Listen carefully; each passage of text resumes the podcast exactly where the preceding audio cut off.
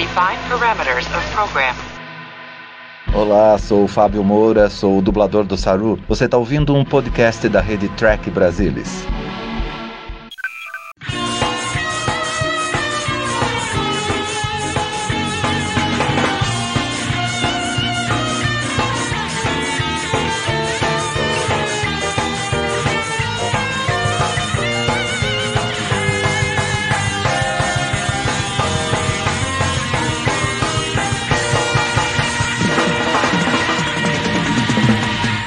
Olá, muito boa noite, seja muito bem-vindo a mais uma edição do Trek Brasilis ao vivo. Vamos começar uma nova série de Star Trek, é isso mesmo? Star Trek Lower Decks, a primeira animação original de Star Trek, porque afinal de contas, a série animada lá dos anos 70 era baseada na série clássica com os mesmos personagens. Pela primeira vez, teremos uma série com personagens 100% originais e a primeira comédia de Star Trek. Para comentar sobre as expectativas dessa estreia que vai ser no dia 6 de agosto, estão aqui comigo hoje o Gustavo Gobi. Tudo bem, Gustavo? Tudo jóia. Muito feliz em estar aqui na expectativa para essa série que vai ser bem ousada, promete. O Ricardo Jurcic Pinheiro. Tudo bom, Ricardo? Tudo bom, Salvador. Eu gostaria de dizer que, na verdade, eu sou a versão do universo espelho, que afinal de contas, no Star Trek, o universo espelho, todo mundo é malvado, tem cavanhaque, né?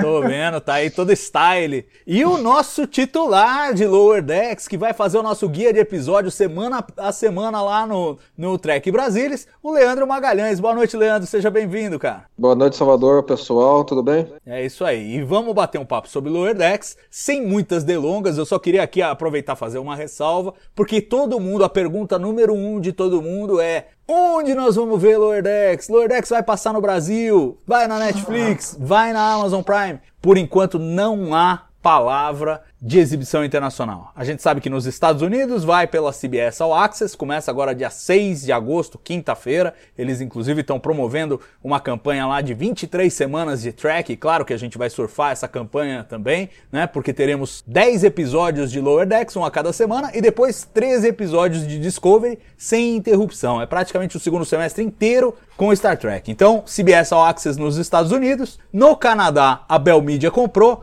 tem a Crave TV, é, que exibe pelo lado de streaming, se não me engano, e tem a, a CTV que exibe na televisão. Então eles também compraram. Para distribuição internacional, não temos até agora nenhuma confirmação. É uma aposta segura que não vai estrear junto, porque afinal de contas estamos aí há 4, 5 dias da estreia. É muito improvável que apareça alguém de última hora e anuncie: ah, não, não vai, é amanhã, pode ver, tal, não sei o quê. Mas existem perspectivas de que essa série acabe ganhando algum tipo de distribuição internacional. A nossa principal esperança é o Mike McMahon, o showrunner da série, que disse respondendo a um fã que falou: Poxa, falem alguma coisa sobre distribuição internacional.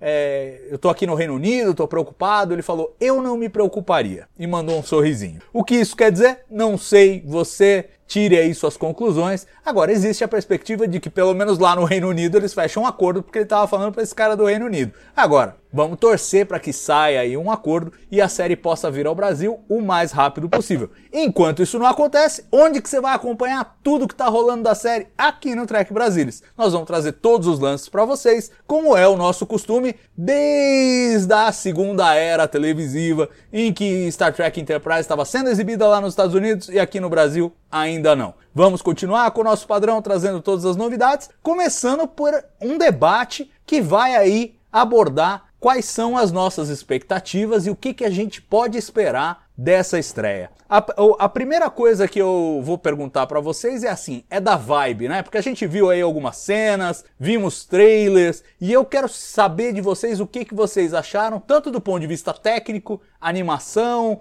o traço, as escolhas artísticas, mas também do ponto de vista de história. A proposta de fazer uma comédia de Star Trek com esse tom cartunesco e com um produtor é, um criador que é um produtor consagrado em Rick and Morty, uma série aí premiada com o M. Vou começar com o nosso especialista em animação, Leandro Magalhães. Qual é a tua vibe, tua expectativa para essa estreia, Leandro? Hum, assim, é, o pessoal que conhece a gente no TB há muito tempo sabe que eu sempre fui um, um defensor de uma série animada de Star Trek e nós finalmente estamos no limiar disso acontecer, né? Então, a expectativa é grande. É, pelo que já, a gente já viu de material, já leu a respeito tudo, assim, eu tô esperando uma, uma série boa, uma série legal, uma série que vai ser bem interessante. A qualidade da animação vista até agora me pareceu bem adequada. É animação para televisão. Sim, não é estúdio Ghibli, não é nenhuma fantasia da Disney, mas é uma animação muito, muito boa para a proposta, muito bem feita para considerando que a animação para televisão dos dias de hoje. Então isso tá,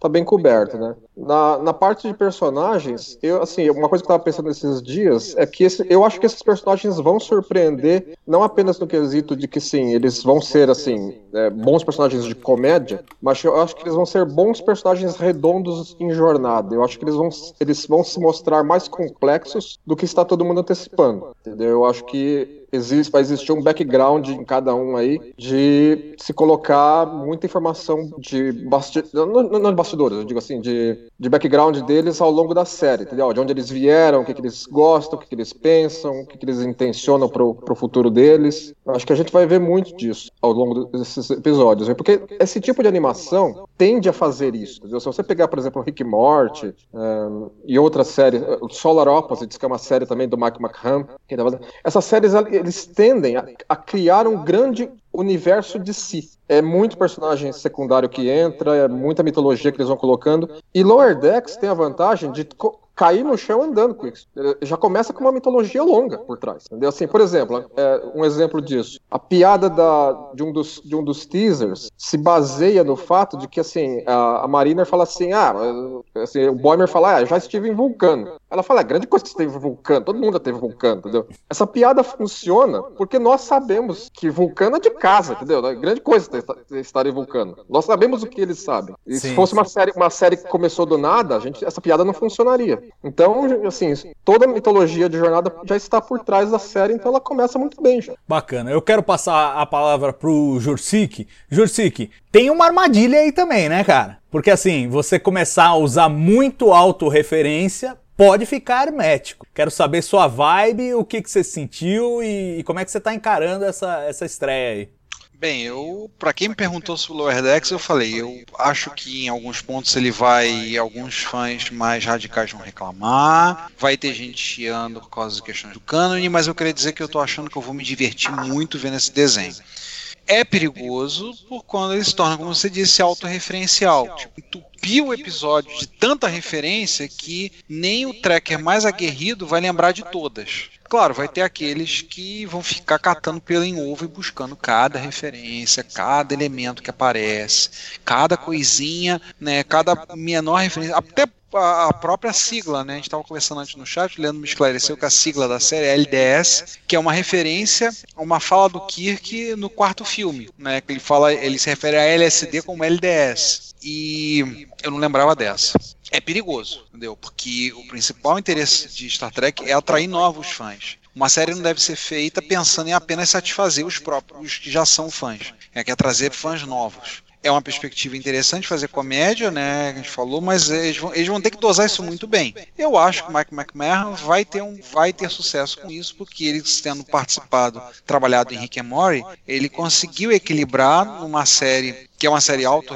muito referenciada neles mesmos, né, muito fechada neles mesmos, mas com muitas referências externas. Rick and Morty tem muita, né? Eu acho que ele vai, vai ter um pouco de trabalho para dosar isso, para conseguir manter esse equilíbrio entre a, o excesso de referências e fazer uma série somente porque o fã vai entender todas as piadas, né? Mas também fazer uma série de forma que o fã goste, mas que o não fã se interesse. É, eu, eu tenho boas expectativas. Eu acho que vai ser possível. Eu acho que pela, pelo que a gente viu do trailer, pelo que a gente assistiu, que eu vi pelo menos, eu acho que tenho, eu tenho boas expectativas para que seja uma série muito interessante. É muito divertida, como eu falei. Não sei se vai quebrar o canon, não sei como é que vai ser, mas eu acho que eu vou rir a beça com esse desenho.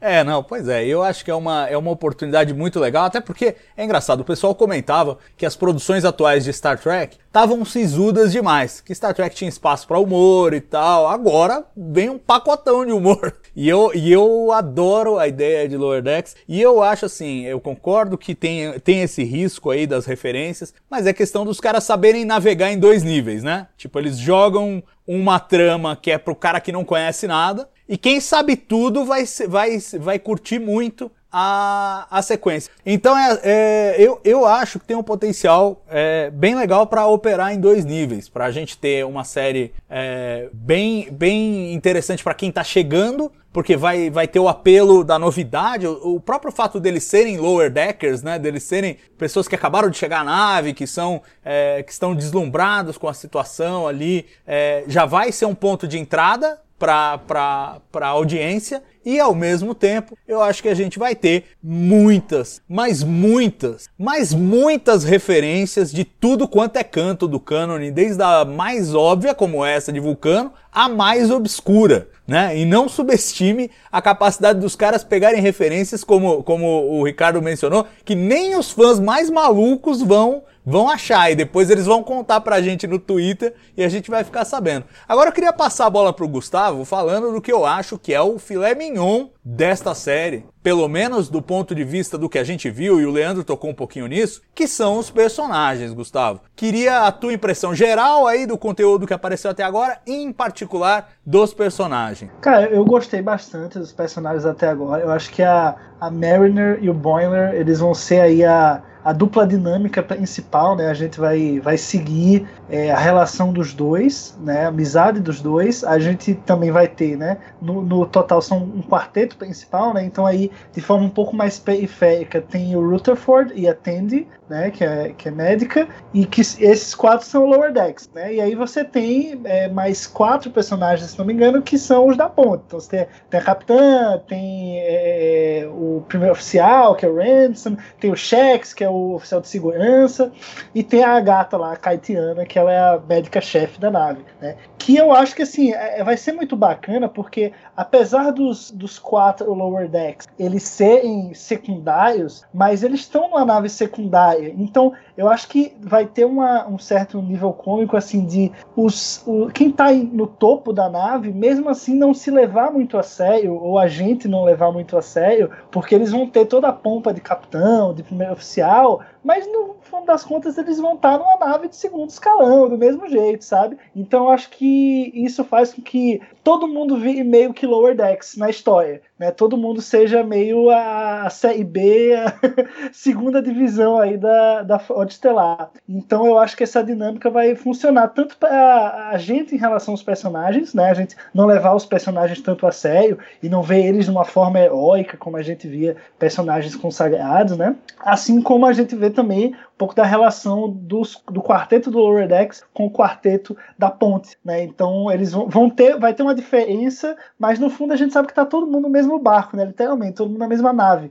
Então eu acho que essa dinâmica vai estar desse jeito. Eu acho que tem, acho que é ingrediente perfeito para trazer a comédia para Star Trek, sabe? Eu acho que se você quer realmente brincar com esses elementos, é, você tem que tirar o foco de uma nave capitânia né, e colocar mais numa coisa coisa secundária, nem, nem por essa questão de cânone, mas pela questão de realmente, cara, quem, quem trabalha lá no chão da fábrica não tem a pompa de quem trabalha no, na diretoria, entendeu? Então, é, isso é normal, as, as relações de trabalho, digamos assim, no mundo atual são assim, e não tem por que serem diferentes é, no futuro em Lower Decks. Então, acho que uma coisa acaba justificando a outra. Queria jogar a, a bola para o Leandro perguntar um pouco da premissa, essa coisa da nave do segundo contato. É óbvio que é, é tudo meio baseado na piada, né? A, a, começar pelo lema da série, que é. Como é que é? é raramente indo onde ninguém jamais esteve. E, e, assim, essa ideia toda do segundo contato. Por um lado, eu acho que assim, tem o lado do humor, tem a, a, perspectiva do humor, mas tem também uma coisa muito interessante de mostrar um insight diferente sobre a Federação e sobre a Frota Estelar. Que não é só descobrir novos mundos e novas civilizações, mas é como lidar no dia a dia com esse pessoal, como dar sequência às grandes descobertas e, a, e ao primeiro contato. Eu queria que você comentasse um pouquinho dessa premissa, o que, que você sente de potencial nela. Você acha que é uma coisa que pode se gastar muito depressa? Ou tem aí, tem bastante caldo para render um bocado de histórias? Eu acho que a premissa, a premissa é muito boa, Salvador, na medida de que, de fato, ele vai te mostrar uma faceta da, do dia a dia da frota estelar que normalmente nós não iríamos ver. É, porque ba baseia-se no, por exemplo, assim, ah, as, as, as grandes naves principais da, de jornada que fazem a exploração na, na fronteira fazem esse primeiro contato. E depois, acontece o quê? Entendeu? Assim, obviamente que a relação da federação com essa civilização descoberta tem que ser, começar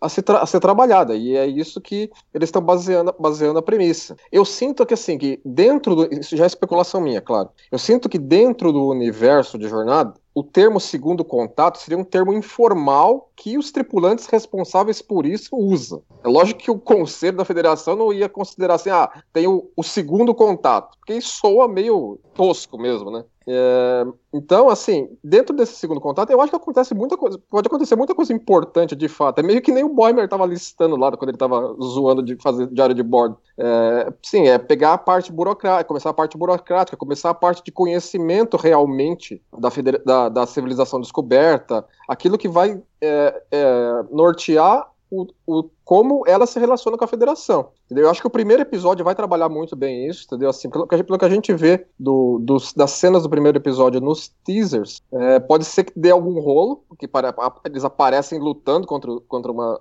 um grupo de alienígenas ali, né? Então pode aparecer assim as dificuldades que vêm disso. Certamente vão ser trabalhadas nesse aspecto, não, não apenas a parte corriqueira, né? Porque assim não dá para ficar também assim a, o episódio depois episódio série, é, é, é, a série inteira somente na parte totalmente corriqueira, né? Eles vão acabar se metendo em rascadas de, de típicas da, de naves da frota estelar se meterem, né? Que assim, é que nem a Geneway já falou, né? Maluquice é coisa do, é do nosso dia a dia. Boa. E, e, assim, uma das coisas que o Mike McMahon falou é que a Lower Decks vai lembrar muito as tramas B dos episódios da nova geração, Deep Space Nine, Voyager, que é aquela trama mais inofensiva, é aquela coisa mais de bastidor que acontece, enquanto grandes decisões galácticas e grandes, grandes eventos estão acontecendo no plano de fundo, porque quem cuida disso são os oficiais graduados e quem cuida disso também são as outras naves mais importantes da frota estelar. Aí fica uma pergunta, ele também falou que ia trazer todo mundo e mais alguém que ele conseguisse das outras séries para fazer pontas em Lower Decks. E aí já joga pro Ricardo assim, na lata. Quem você acha que a gente vai ver na primeira temporada de Lower Decks dos conhecidos?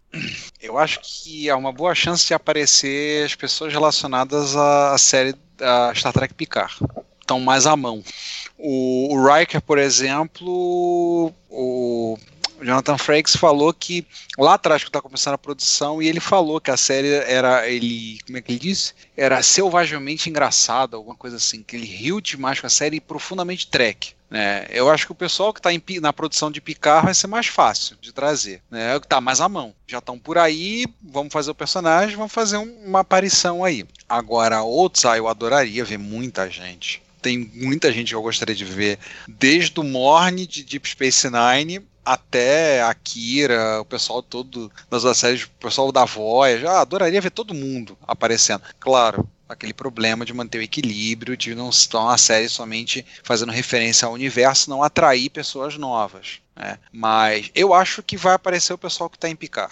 É Eles vão aparecer. Então, gente da nova geração vai acabar aparecendo logo na primeira temporada. Acho que há essa chance. Ah, é uma boa aposta. E o Jonathan Frakes, que é figurinha carimbada lá em tudo quanto é produção da, dessa nova era, é, Gustavo, vai estar comandando a USS Titan, né? Que é uma fase que vos interessa, eu sei disso. E aí, qual é a sua expectativa de ver o, o, o Riker, o Capitão Riker a bordo da USS Titan? Quem sabe alguns outros personagens da nova geração? E eu pergunto a você, você acha que a gente também vai ver é, locais que a gente visitou nas, nas séries? Por exemplo, Deep Space Nine, você acha que eles podem passar por Deep Space Nine em algum momento? Ah, eu acho que sim, cara, eu acho que sim. É, é eles têm a faca e o queijo na mão, assim, para fazer, sabe? Você não precisa... É animação então as possibilidades elas são quase ilimitadas. Se você tem o ator ali e ele ainda consegue falar, é possível ele estar na animação, é possível o personagem dele estar lá, mesmo em meio à pandemia, dá para a pessoa gravar de casa, né? Como a gente vê aí muita, muitos dublagens acontecendo, tudo os atores fazendo em casa e tal. Então, assim, é possível. E eu acho que seria muito legal é, revisitar esses, esses locais assim. E agora você tocou no. Quando, quando, quando o Jussico falou da, do, do Riker, né? Eu já fui aqui tendo essa ideia que você falou aí, talvez ele como capitão da da, Titan, né? Eu acho que é um, é um momento aí de Star Trek que a gente só viu é, em Nemesis ele saindo da Enterprise, né? Ele dando tchau, mas a gente nunca viu ele de forma canônica na Titan. Isso aí é legal, poxa, uma aparição. Quem sabe a Titan faz a, o primeiro contato com alguma civilização e vem a ser hits para poder fazer esse segundo contato, né? Eu acho que seria assim maravilhoso. E para isso só precisa ter é, o Jonathan Frakes e a Marina Sirtis, né? Os dois que, que foram para Titan. Então eu acho que é, é, jogo seguro assim. Mas também tem essa preocupação do Jusic. Eu acho que a gente não pode ficar criando muito easter egg. Assim, easter egg eu acho legal. Easter egg é, o fã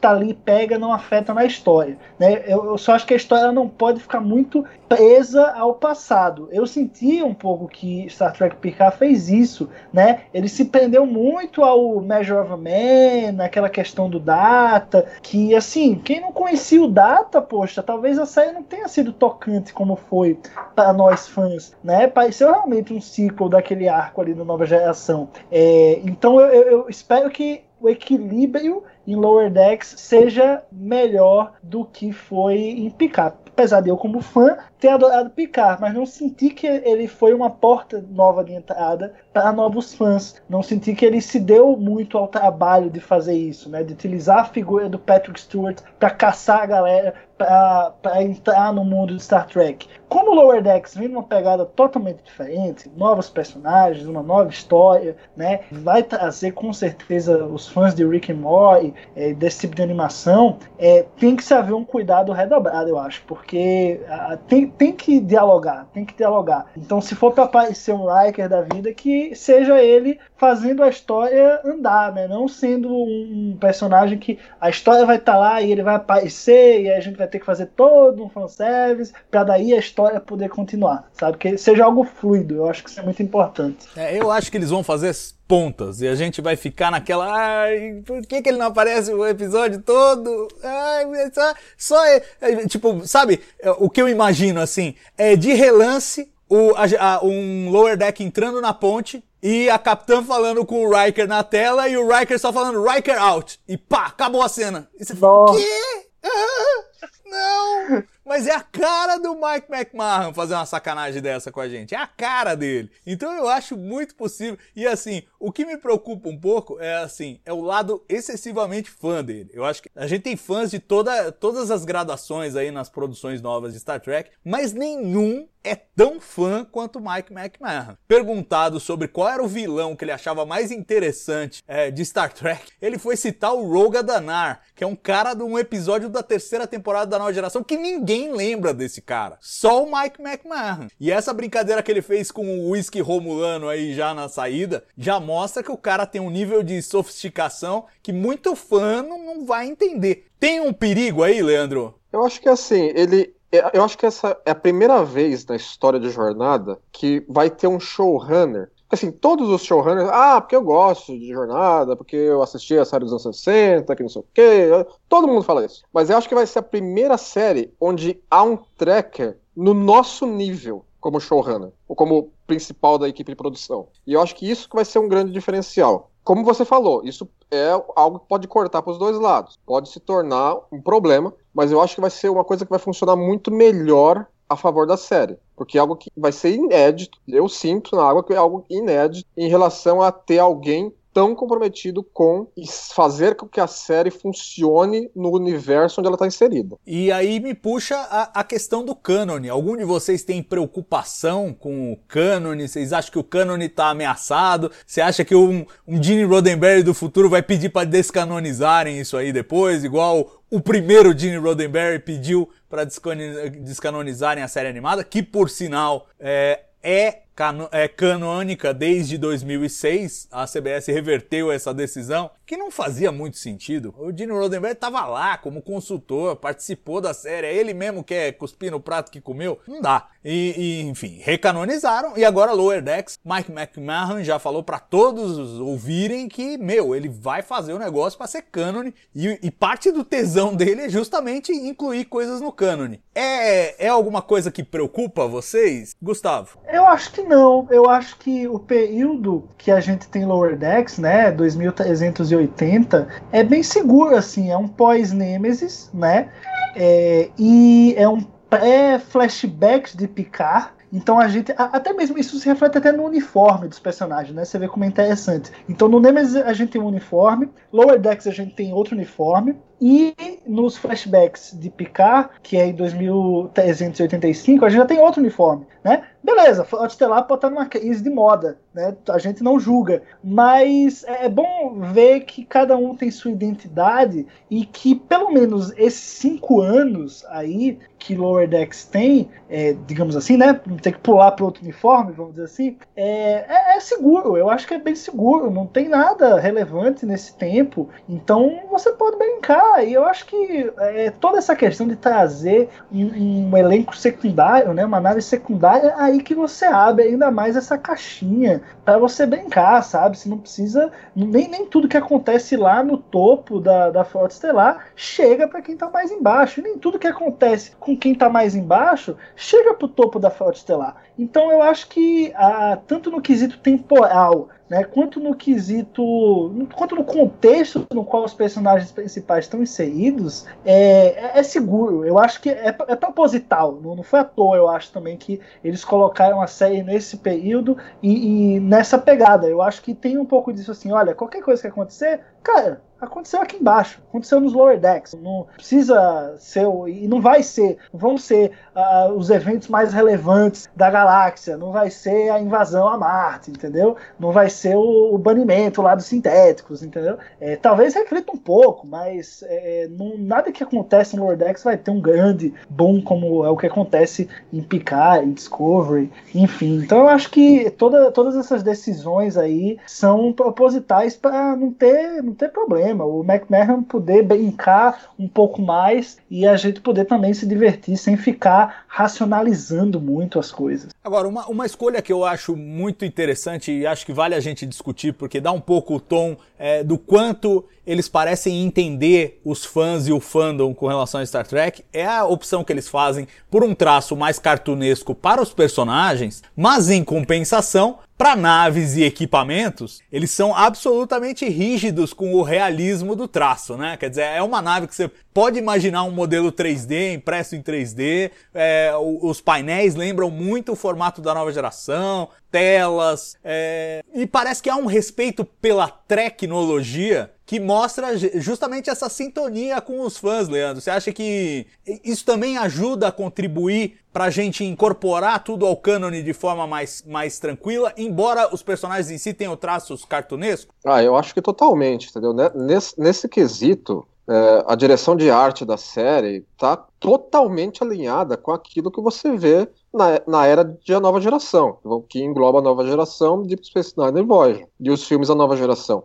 tudo é orgânico da coisa, entendeu? Assim, o que se comentou muito sobre a Cerrito foi que a nave pode ser feia, porque ela tem um, um estilo meio classe Albrecht, de, da, da, engenharia ser separada da, do, da seção disco de uma maneira estranha tal. Mas o, fa, o, o estilo dela é totalmente dentro daquilo que a federação construía nessa época. Externamente, internamente, a, a ponte me pareceu aquelas, aquelas pontes improvisadas. Quando, quando em episódios da nova geração de Deep Space Nine precisava mostrar pontes de outras naves que não a, a Enterprise, os caras montavam umas pontes meio improvisadas com elementos daqui e ali.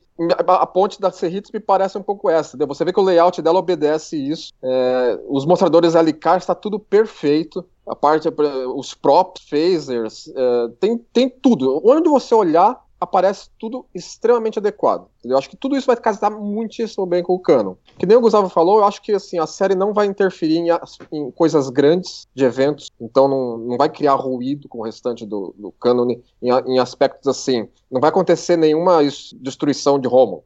Por exemplo, vai, o que vai acontecer é que o Lower Decks vai fazer, ó, a, a, a, espécie XYZ foi descoberta por uma nave. A gente vai lá fazer segundo contato. Lower Decks vai con contribuir com a construção de mundo de jornada nesse aspecto. Vai colocar certos elementos novos que foram escritos para, para os seus episódios. Isso vai acontecer. Se você me perguntar, de onde é que você acha que o cânone poderia correr mais risco? E eu vou comentar algo que eu coloquei no meu artigo que eu escrevi para o TB. Eu acho que seria nas coisas bem pequenas, que é o seguinte: como eles poderiam equilibrar a tendência de você fazer certos exageros por ser um desenho animado com aquilo que a gente considera realismo no universo de jornada. Por exemplo, a gente considera que é, existir teleporte no universo de jornada é perfeitamente realista. A gente não considera que isso seria realista numa série de televisão dos, anos, dos dias de hoje. Mas dentro do universo de jornada, a gente aceita isso normalmente, tranquilamente. Só que se você colocasse em Lower Decks uma piada onde eles são teleportados para um planeta e os, os quatro aparecem todos fundidos no mesmo corpo, vivos, só que só irritados pela,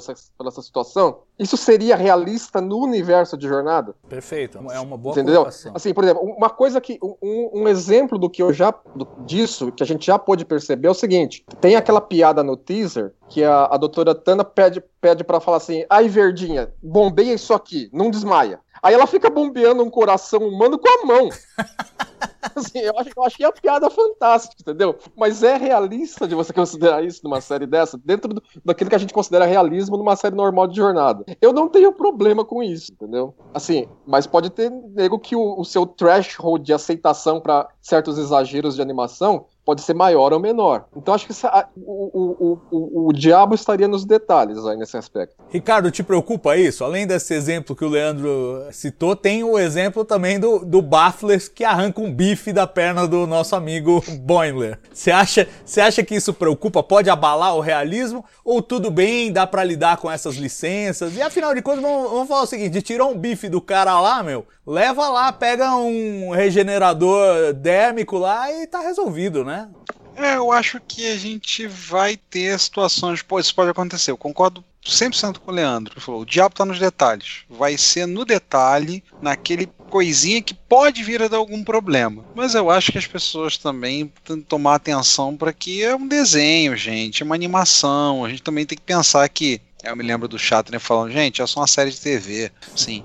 Pode ser que quebre alguma coisa, mas vai ser pequeno. Eu tava procurando agora, dando uma lida, por exemplo, o, o David Mack, né, que é autor de, de livros de Star Trek, trabalhando como, como consultor. Então, caso o Mike McMahon faça uma besteira, propõe uma besteira, uma coisa muito louca, tem pelo menos alguém, uma outra pessoa que entende bem do universo né? E conhece bem o universo de Star Trek para chegar, botar a mão no ombro dele assim, bicho, baixa a bola. Não, muda um pouquinho isso aqui, muda um pouquinho. Então, assim, eu acho que vai se acontecer, vai ser nos detalhes pequenos. Não vão explodir vulcano, não vão fazer alguma loucura do arco da velha, acho que não. Vai ser uma coisa. Eles vão ter muito assunto para explorar. Né? Vai ter muito assunto para explorar, desde o do primeiro oficial que, que rasga a roupa até o, o oficial de segurança que quer que bate atira primeiro e depois conversa. Vai ter muita coisa para explorar. Acho que esse risco é muito pequeno deles quebrar o cano. Muito pequeno. É, não, eu, eu, também, eu tô super à vontade com essas pequenas licenças. Eu acho assim, se me fez rir, já valeu, velho.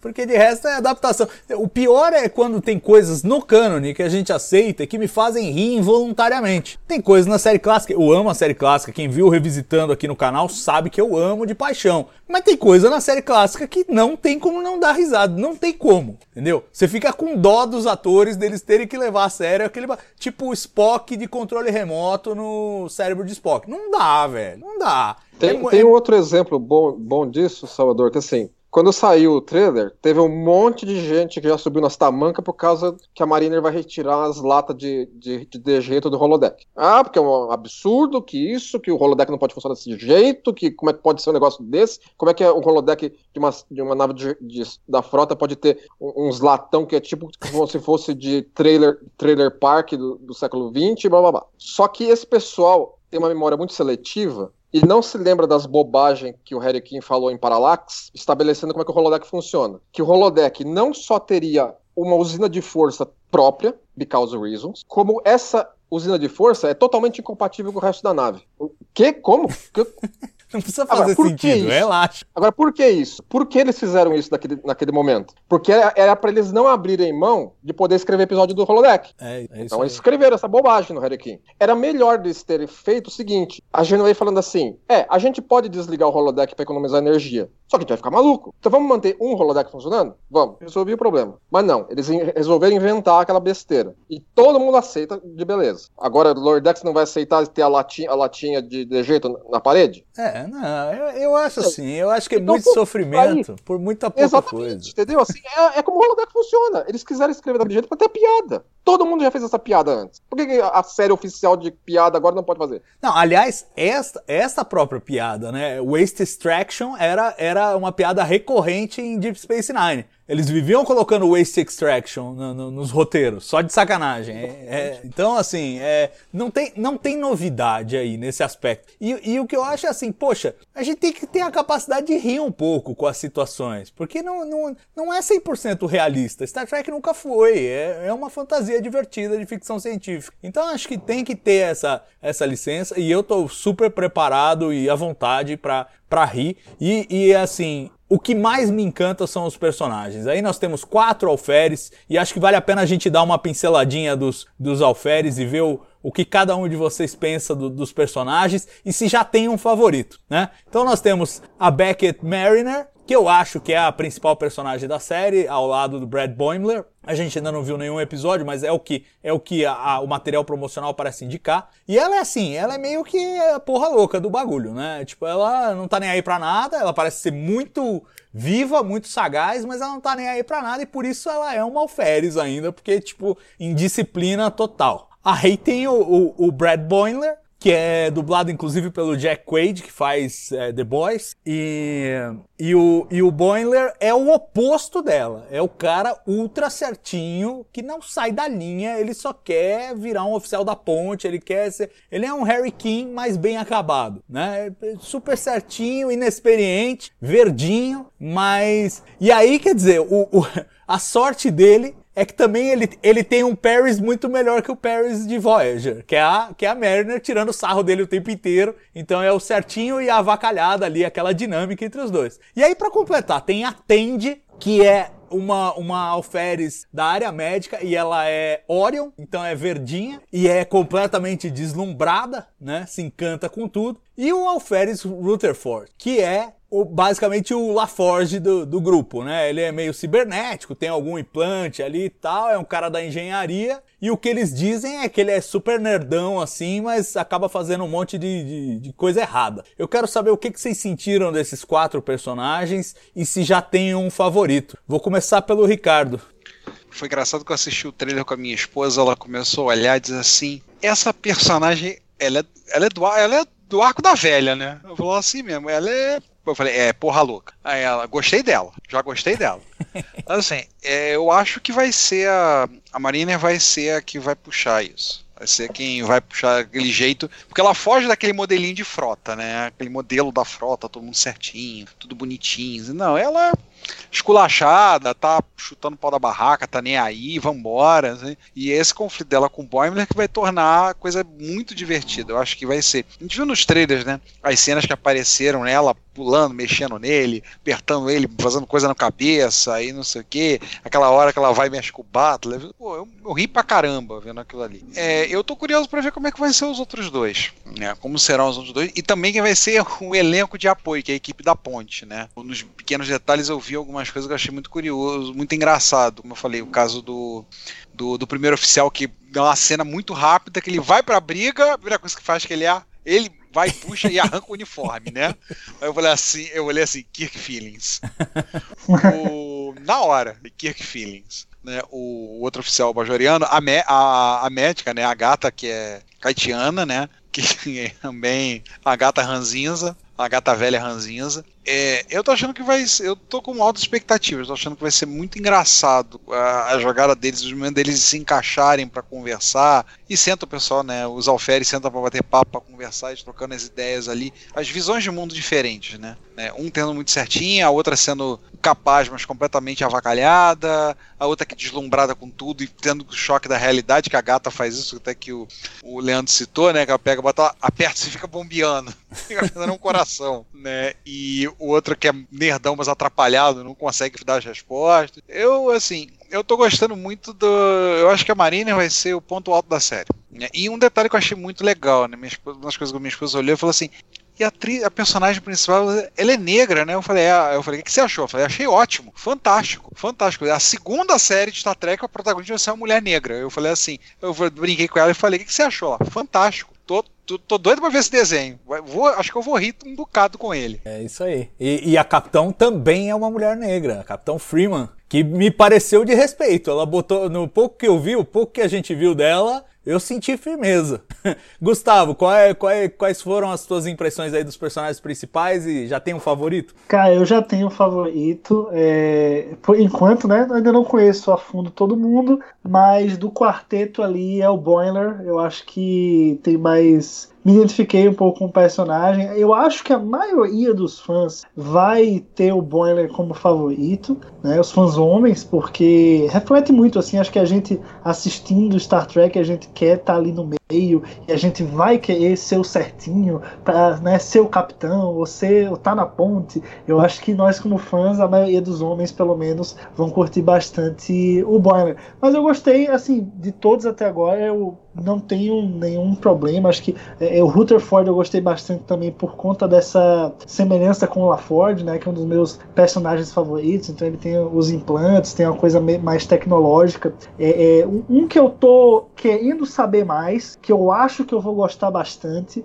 é o Shax né, que é o, o Bajorano. Então, você talvez, não sei se a série vai explorar um pouco da cultura dele, é, mas ele é o, é, o, é o porradeiro, assim, né, o cara da segurança. A gente vê até o, ele e o Rutherford juntos, meio parece um treinamento ali no, no holodeck com Borgs. E, cara, eu gostei bastante da, daquele, daquele momento ali no, no teaser. Quero muito ver a cena completa. Então, assim, dos personagens, esses três em escala foram os que me chamaram mais atenção. É bom também pontuar, é uma curiosidade interessante, que o Ransom, né, que é o primeiro oficial, o ator que faz ele, que é o, se não me engano, é o Jerry O'Connell, ele é marido da Rebecca Romaine, que é a nossa número um, né? Então temos dois primeiros oficiais aí de Star Trek que são casados, né? Muito, muito legal. É isso aí, o Jerry O'Connell que eu conhecia de Sliders, uma série dos anos 90 de universos paralelos, bem legalzinha. E agora vem para Star Trek, é um ator de quem eu sempre gostei, tô feliz que ele tá aí nesse, nesse papel. E claro, enfim, traz junto a Rebecca Romaine, que vem para Strange New Worlds como a número um. Fala, Ricardo, antes de eu passar pro, pro Leandro. É, não, duas, duas coisinhas que me lembrou. É, eu conhecia o Jerry O'Connor de Joas Baratas é, daquele, daquele filme de Jorge Barato. Agora, uma curiosidade que eu me lembrei, não sei se tem relação, né? É, eu recentemente li uma trilogia de ficção científica, né, a trilogia cósmica do, do C.S. Lewis, e o nome do personagem principal é Edwin Ransom, o mesmo sobrenome do Jack Ransom. Não sei se tem relação, não sei mesmo, mas eu me atentei para esse detalhe quando eu vi, que eu estava lendo os livros, eu falei, ué, mesmo sobrenome? Pode ser que tenha alguma, não tem relação. Agora Mas eu lembro do Jerry sempre por causa do Joias Baratas. Agora você vai hum? ter que estudar e descobrir se tem ou não tem. Tem um outro Ransom também em Equinox, né? De, de Voyager. Também tem um Ransom lá. É, sim, sim, sim. E não sei se algum deles é uma referência aí à obra do C.S. Lewis. Isso agora é um problema seu, você vai trazer aqui no TB ao vivo quando você descobrir se tem mesmo uma referência ou não. E o Leandro quer saber se ele já tem um favorito e qual é a vibe dele aí para os personagens. Assim, você, você vê, né, que os personagens, os quatro principais principais, eles já são meio que. Eles foram pensados em relação a funções e habilidades, meio como um, um grupo avançado pequenininho, né? Você vê que tem dois comando, um de engenharia e uma médica, né? Você vê que é meio adequado a ser uma pequena tripulação em si, ou um pequeno grupo avançado em si, né? E isso acho que eles se completam muito nesse aspecto, né? A gente não viu o suficiente, ainda não viu o suficiente de todos eles para falar assim, não, esse é o meu favorito, né? Mas é claro que a dinâmica da Mariner com o Boimler se destaca, né? É, a, a Tende tem me agradado também pelo material que eu já vi dela, tal. Assim, eles são todos bem legais, acho que assim, né? Na parte do, da, do elenco secundário, eu acho que, assim, apesar de nós considerarmos secundário, ah, o elenco secundário, mas eu acho que de, é, Lower Decks vai fazer um pouco de que Space Nine fez. Eu acho que, apesar do tempo curto dos episódios, ser poucos episódios por temporada, lógico, né? Então, tempo em relação a isso não é o suficiente, como o Deep Space Nine teve, mas eu acho que eles vão desenvolver esses personagens secundários muito. Eu acho que a, animações desse tipo fazem muito isso, né? Você vê Simpsons, Futura, é, Futurama, é, Family Guy, todos eles têm elenco de centenas, né? Acho que Lower Decks, a gente pode ser que Lower Decks a gente conheça mais os, todos os tripulantes da Cerritos do que a gente acabou conhecendo os tripulantes da Voyager, né? É, por exemplo, no, nos trailers você vê, por exemplo, tem uma trio, uma morena, uma morena trio que aparece várias vezes no, no, no, trailer, né? E a gente não sabe nada sobre ela, não sabe nome, não sabe coisa nenhuma, né? E certamente vai aparecer mais na, nos episódios. É, existe muita possibilidade de, de, desenvolvimento de personagem com o background de cada um deles. Por exemplo, imagina só o que dá para se fazer com o Tenant Shax, de background. Assim, onde é que ele estava na, na, ocupação cardassiana? Onde é que ele estava durante a Guerra Domínio? Entendeu? Você, assim, você tem muita possibilidade aí. Entendeu? Mesmo com os personagens que você tá conhecendo do zero, que nem o, o Ransom, né, que é o, o hiker da 25 de março, né, da, da série, vai ter muita coisa, entendeu? O estilo dele já, já mata, né? Assim, porra, o cara é metido a foda, né? O cara é tipo o bro da série, né?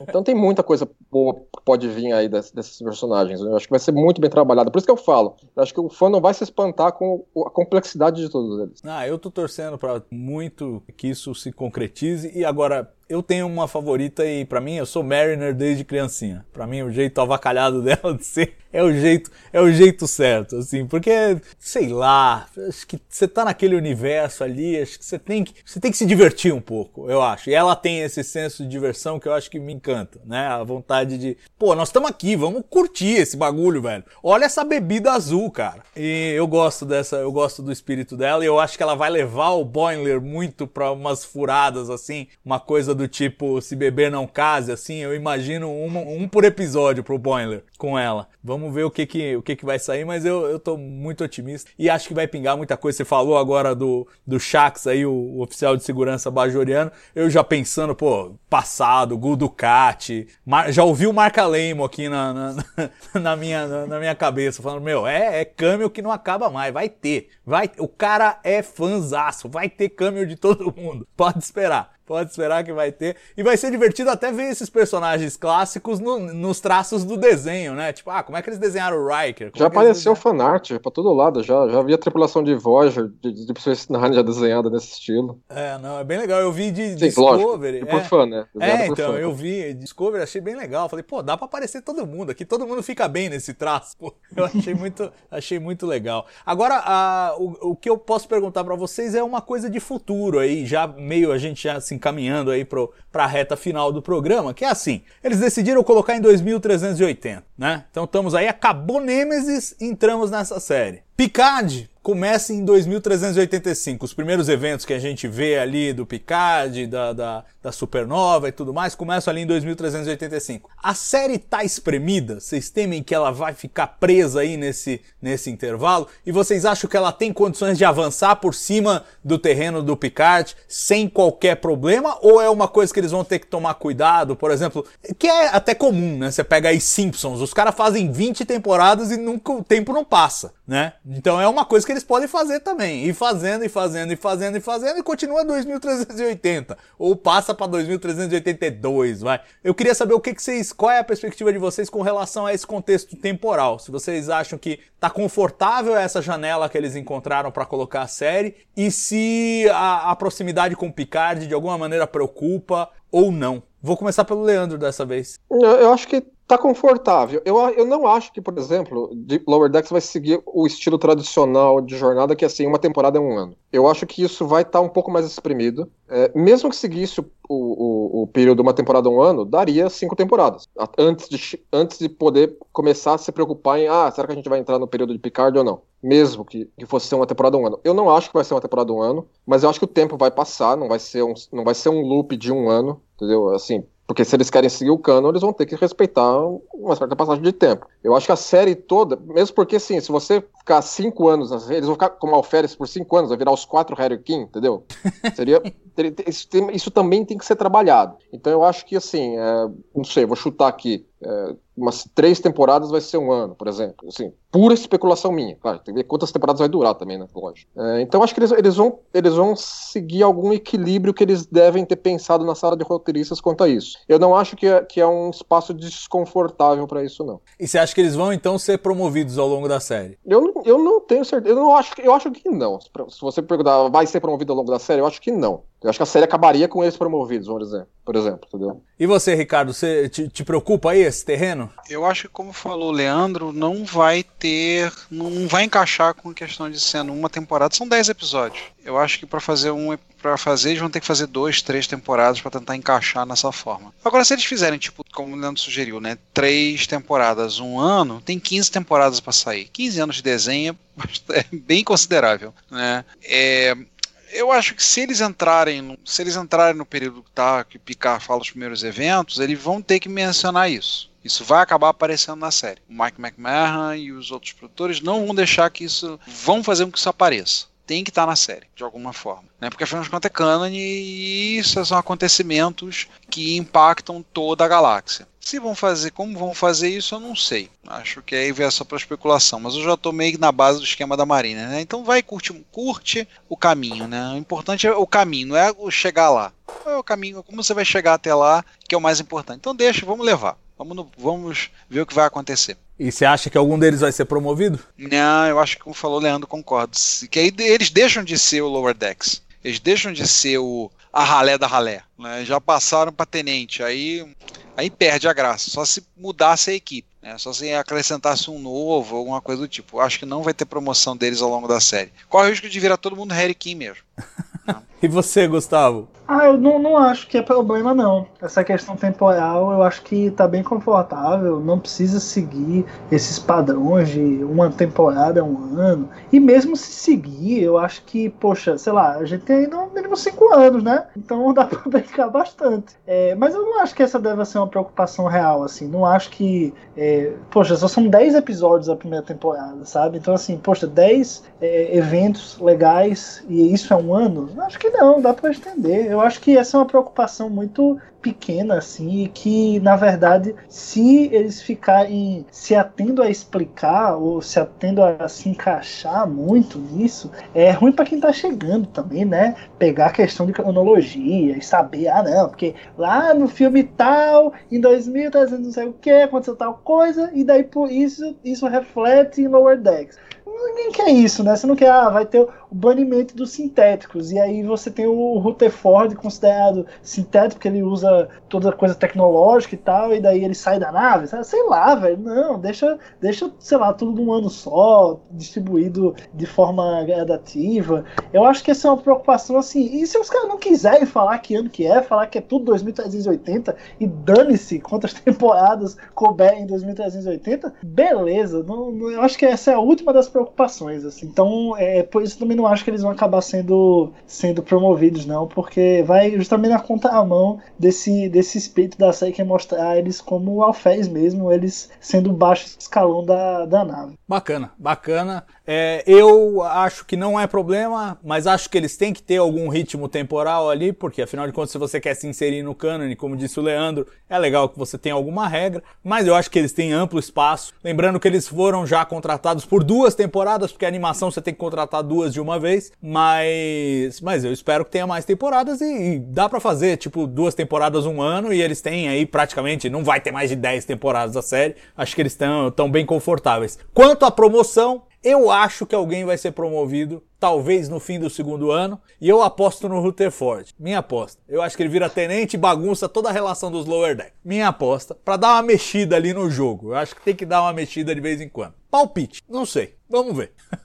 gente, olha, para terminar, eu acho que vale a pena a gente discutir onde que esta série se encaixa no contexto aí do universo Star Trek, né? Dessa expansão aí das séries de Star Trek e, e como vocês veem essa peça, né? É, me parece que eles estão fazendo uma série para cada recorte, para cada recorte de público para cada recorte demográfico e para cada estilo. Então você tem Discovery mais num tom de aventura e ação, você tem Picard mais voltado para o drama e agora temos Lower Decks mais voltado para a comédia. Depois vamos ter Prodigy voltado para o público infanto-juvenil, depois vamos ter Strange New Worlds voltado para o público clássico, digamos assim, retomando o formato clássico e por aí vai. Eu quero saber de vocês como é que vocês veem o encaixe de Lower Decks e qual é o nível de audácia que vocês enxergam nessa proposta de fazer pela primeira vez uma série que é de comédia. Não é uma série que tem comédia como Star Trek fez todas as outras é, em todas as outras séries, mas é uma série de comédia. E eu vou começar com o Leandro até porque o Gustavo já ouvi o Black Alert que eles botaram no ar. Aliás, fantástico, recomendo. Depois que terminar aqui, vai ouvir o Black Alert e eu já sei o que ele pensa mais ou menos, mas eu então vou ouvir primeiro o Leandro e o Ricardo. Fala aí, Leandro. Eu acho que assim é, é é muito legal que eles estejam é, não vou dizer, é, vou falar segmentando, mas não é com. Soa meio pejorativo, mas não é. É, é muito positivo isso. Segmentar é, de, de, maneira que você vai ter Star Trek para todos os sabores que você poderia imaginar. Não, não é assim aquela coisa, a, aquela fórmula rígida de ter uma série de cada vez, naquela fórmula rígida mais nada. Você tem várias produções ao mesmo tempo que te dá essa possibilidade. Você tem uma coisa mais aventureira, uma coisa mais dramática e agora uma coisa mais de comédia. Eu acho que é uma, é uma, é uma coisa muito ousada, uma, uma, é uma, uma, uma iniciativa muito boa, muito legal essa ousadia porque é raro você ver numa franquia do porte e importância de Star Trek você vir com uma proposta como essa, entendeu? Assim, a, a, aquilo que eu mais consegui pensar que seria semelhante é, seria as, as, a série de animação recente da, da Harley Quinn, para o DC Universe, o streaming da DC, e Batman The Brave and the Bold. São séries também que exploram focadas no humor dentro daqueles universos. Aí você vai falar assim: "Ah, mas elas não são canon", entendeu? Não, elas são canon na medida que o, o universo DC é multiverso. Então elas aconteceram dentro da própria continuidade da, dentro do universo maior da DC. E elas têm uma pegada meio de galhofa. Você pode fazer um negócio galhofa sem cair para o ridículo. Assim, é com assim, é uma maneira positiva da, da galhofa. Aquela comédia não pastelão, mas aquela comédia mais, mais ácida. É claro que o estilo da, daquelas duas séries são diferentes do, do estilo que Lord X está querendo para si mesmo, mas você mostra que é possível isso numa franquia como, como Star Trek é. Um outro aspecto que eu estava pensando também nessa questão de se encaixar ou não se encaixar é um comentário que eu vou fazer que assim, é um erro que eu já cometi não faz muito tempo. Em relação, acho que eu até comentei com você, Salvador, que assim, assim é, eu estava pensando sobre a, a, Star Trek Sessão 31. Assim, é uma, é uma série que ninguém pediu eu pensava para mim mesmo. Mas esse é, uma, é, um pensamento errado, porque se você. E é, uma, e é um pensamento que tá acontecendo muito no fandom nesses momentos, nesses, nesses últimos tempos. Tá todo mundo falando assim, ah, mas essa série ninguém pediu. Mas, meu amigo, fora Stranger New Worlds, ninguém nunca pediu por nada de jornada. Exatamente. Quem é que pediu, por exemplo, por Deep Space Nine? Ninguém nunca pediu por Deep Space Nine. E aí nós estamos com ela uma das melhores séries de jornada. Então, se você for pensar desse jeito, ninguém tem nada. Entendeu? Então não dá para pensar desse jeito. Ah, ninguém nunca. Ah, essa série ninguém pediu. Então não faz. Então ninguém mais faz nada. Acabou tudo. É, exato. Você não pode é assim, a própria né? criatividade. Quem é que vai querer trabalhar numa franquia que você não pode inventar nada? É tudo que os caras pediram que você pode fazer. Não, não existe. Então, exatamente. Então não é por aí, entendeu? Então eu acho que Star Lower Decks se encaixa muito bem dentro de uma gama de opções que Jornada está, está, tendo, está estabelecendo para si mesma, entendeu? Assim, vai ter, vai ter o seu público. Assim, se não é o teu copo de café, Lower Decks, ok, tranquilo. Vai ter outras produções para se apreciar também. Mas daí falar assim, ah, porque eu não, eu não gosto, então não pode ter. Não é o caminho, né? Pois é. Não, eu concordo com você. E eu acho, Ricardo, que é assim, é, é, a, é a estratégia possível essa, na verdade. Porque desde Voyager e Enterprise, que a, as produções de Star Trek tentam assim, poxa, como é que a gente faz uma série que a gente vai agradar todo mundo? E isso a essa altura é absolutamente impossível. Você já tem um nível de diversidade em Star Trek que você nunca mais vai agradar todo mundo. O único jeito de agradar todo mundo é fazer uma para cada um mesmo. Né? E eles estão diversificando e diversificando de uma forma ousada. O que, que você acha desse encaixe aí de Lower Decks? Eu acho ótimo. É claro que eu, como tracker, eu vou assistir tudo. Vou ver tudo, vou me divertir pra caramba vendo todas as séries. Mas eu acho fantástico essa ideia de segmentar. Claro que há um custo maior, né? São sete séries que estão em produção atualmente. Star Trek, né? Então há um custo grande para o estúdio, um estúdio que bom que enxergou Star Trek como a sua franquia que pode pegar e investir, pode lucrar com isso, a gente pode se divertir. Mas eu acho ótimo que você tem, se você não gosta de chá, você toma café, se você não toma, gosta de café, toma um suco, se você não gosta de suco, toma água, senão vai tomar leite. Mas tem bebida para todo mundo, tem coisa para todo mundo para consumir, conteúdos para serem consumidos por todos, cada um com mais um foco, né? Pensando no mais específico. E com isso alcança também os não trackers de uma forma mais abrangente. Eu tenho colegas de trabalho que assistiam Discovery, a gente conversava. Após o episódio, encontrava lá entre uma aula e outra, falava: pô, viu o episódio? Caraca, que episódio bom, cara! Nossa, que pegada boa. Nossa, interessante. O que, que vai acontecer? E conversavam comigo, perguntavam. Mas tem gente que vai chegar, talvez alguns desses que não viam, eles estavam gostando, uma série mais de aventura. Eu tenho certeza que alguns deles vão começar a ver Lower Decks e vão se divertir, vão rir um bocado. Mas tem gente que vai chegar lá porque viu uma outra série de comédia, porque acompanhou outros conteúdos mais focados. Ah, deixa eu dar uma chance essa série, vamos ver. Né? Gente que vai chegar por outros caminhos e vai consumir esse conteúdo, e com isso há uma chance maior de ter uma maior abrangência. Né, de você alcançar mais um público maior. A franquia não tem sentido se ela só agradar o próprio. Ela um dia morre. Tem que alcançar e, e continuar tentando alcançar novas pessoas, né? Novas civilizações, né? Alcançar mais gente que interessa. E essa é uma forma mais cara a gente fazer isso, afinal de contas, manter sete séries em produção não é nada barato, né? Mas é uma ideia mais, mais abrangente, forma de alcançar mais gente eu acho a melhor ideia que eles poderiam ter. Né? E que vem outras séries, que vem a animação Pro, o Prodigy, né, para criança e que venha outros conteúdos aí. Eu só espero que eles não diversifiquem a ponto de criar criar uma série, por exemplo, para discutir os coquetéis que a Gaina fazia no Tem Forward. Eu só espero que não façam isso, né? Mas que bom, eu acho ótimo isso. Pois é, e, e, o Gustavo no Black Alert cravou como a mais ousada das séries de Star Trek ever ever. E aí eu pergunto para você, Gustavo, é, isso tem um pouco a ver aí com a atual liderança de Star Trek e a postura do Kurtzman, que me parece muito de ser o cara, o supervisor, mas assim, o descobridor de talentos também. Chega um Mike McMahon, fala, pô, eu tenho essa ideia, pô, beleza, vamos fazer. Chega uma, uma Boyeon Kim com a Erika Lippold, você entrevistou a Boyeon Kim, é, fala, olha, tem essa ideia pra sessão 31, ah, desenvolve aí. Ah, o Michael Chabon quer escrever Picard, ah, desenvolve aí. Ah, o Akiva Goldsman, o sonho dele é escrever Star Trek clássico, desenvolve aí pegar esses talentos todos aí e ir botando cada um no seu lugar para cada um criar a sua própria versão de Star Trek, em vez de ficar naquela bitola antiga do que é Star Trek e do que não é. Ele quer saber o que é o Star Trek do Mike McMahon, o que é o Star Trek da Boyeon Kim, o que é o Star Trek do Michael Chabon e por aí. Você acha que essa é a receita que levou a essa série ser a mais ousada segundo você mesmo? Cara, eu, eu acho que é um dos motivos, assim, também não acho que é nesse espírito, assim, meio zona, tipo assim, ah, eu quero fazer um Star Trek, ah, toma aí, faz, né? Mas é, eu, eu, acho que é assim, primeiro, a, a gente tá num projeto de animação, isso só aconteceu né, uma vez antes com Star Trek. A gente tá na animação original, é a primeira vez que acontece com Star Trek. É a primeira comédia, né? Então, mais um elemento. É, você vai ter uma linguagem que é muito diferente do que se está acostumado com Star Trek, que a gente vê aquela coisa mais sisuda e mais tecnológica e mais respeitosa e, e super, né, calma, digamos assim. É, os filmes não têm um ritmo acelerado, as séries não têm um ritmo acelerado, é tudo muito formal demais, e a gente parte para uma linguagem completamente diferente, com gente bêbada, com gente cortando a perna da outra sem querer, né?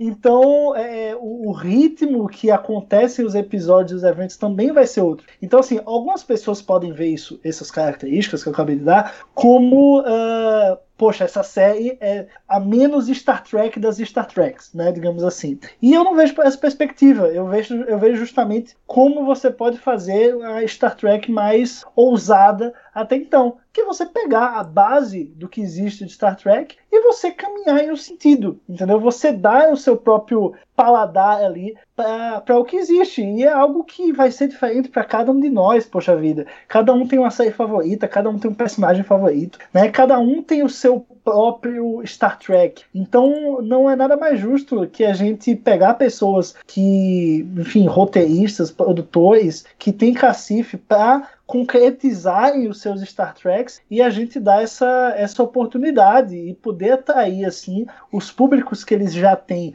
digamos assim. Eu acho que Star Trek por muito tempo viveu numa bolha e até hoje infelizmente vive, né, que se retroalimenta muito, tenta sempre, sempre se retroalimentar. É, eu achava que o projeto mais ousado até então era o Star Trek 2009, mas eu acho que agora Lower Decks vai estar tá passando porque é realmente algo é tudo novo, sabe? Apesar das referências, é tudo novo de fato. Então é por isso que eu coloquei esse, esse carimbo aí de, de ousadia na série. E eu acho que é, é por isso que a série vai ser tão boa. Eu acho que vai ser muito boa justamente por causa disso. E espero que seja um, um o público acolha a série, né? Já está acolhendo, mas que ela seja bem vista, porque eu acho que isso abre uma gama de possibilidades. E a gente precisa sim ir lá em outros públicos e tentar pensar o pessoal, falar ó, oh, galera da animação, vem aqui conferir um Star Trek, sabe? Como o Star Trek 2009 fez. Falou, pô, você conhece o Spock e a Enterprise? Pô, vem aqui ver uma parada que não, não é,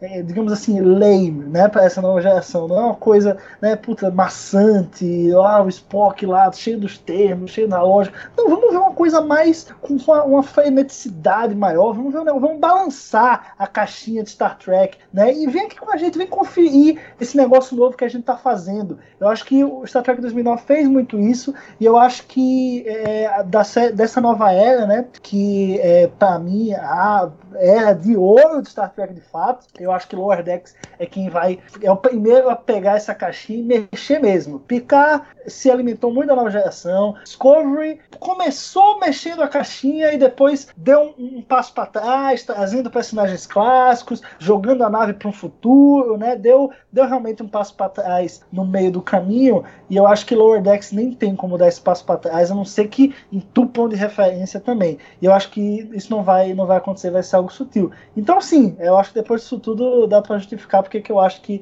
é, é, vai ser a série mais ousada de todas e espero que isso seja bom. Claro que vai deixar algumas pessoas descontentes, mas acho que quem deixar descontente é porque não não, não está pronto para essa nova era, que já é, né? Já é, vou dizer, já é a maior era de Star Trek de todas. Porque é, né? Três séries, tudo junto no ano só. Última vez que isso aconteceu, 94, 95, né? E vamos aí para sete séries em produção ao mesmo tempo. Se essa não é a maior era de Star Trek, não sei qual é. Então é isso.